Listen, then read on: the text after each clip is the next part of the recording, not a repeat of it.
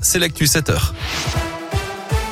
Et c'est avec Colin Cotte. Bonjour Colin. Bonjour Guillaume, bonjour à tous. À la une de l'actualité, premier constat aujourd'hui dans les vergers après l'important épisode de froid de ces derniers jours. La nuit de dimanche à lundi a été la plus froide en France pour un mois d'avril depuis 1947. Un an après l'épisode de gel qui avait fait là aussi d'importants dégâts dans les vignes, notamment les agriculteurs attendent de savoir si le froid a de nouveau sévèrement endommagé les cultures cette année.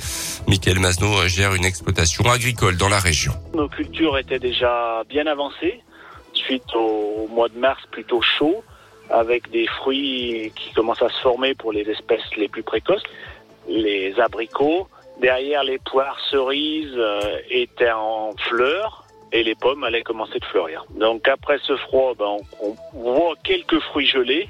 Maintenant, évidemment, il faut attendre quelques jours pour voir vraiment l'impact définitif ça va vraiment dépendre du temps dans les prochains jours euh, qui va favoriser ou non l'accroche des fruits aux arbres. Et pour lui, l'inquiétude se fait surtout sentir pour les vergers de fruits à noyaux. Dans un communiqué publié dimanche, le Premier ministre Jean Castex a assuré que l'État serait aux côtés des agriculteurs touchés si les pertes devaient s'avérer importantes. Un vol pas banal dans le Puy-de-Dôme. Une vingtaine de bovins ont été dérobés dans la nuit de jeudi à vendredi dernier à Saint-Pierre-Roche, donc dans le Puy-de-Dôme. D'après la montagne, le préjudice est estimé à 18 000 euros.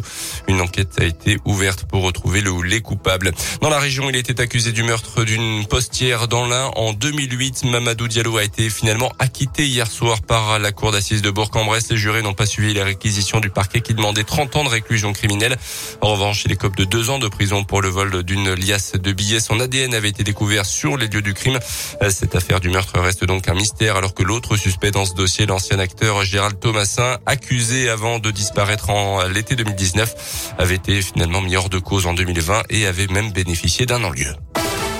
Dans le reste de l'actualité, les suites du scandale Orpea, près de 80 plaintes de familles de résidents ont été déposées devant le parquet de Nanterre, notamment pour mise en danger de la vie d'autrui. Le groupe privé de maisons de retraite accusé dans un livre de privilégier la rentabilité financière au bien-être et à la santé de ses résidents. Un coup dur pour Ferrero à deux semaines de Pâques. Des centaines de tonnes de chocolat Kinder fabriqués en Belgique sont rappelés en France en cause un lien potentiel avec des cas de salmonelle.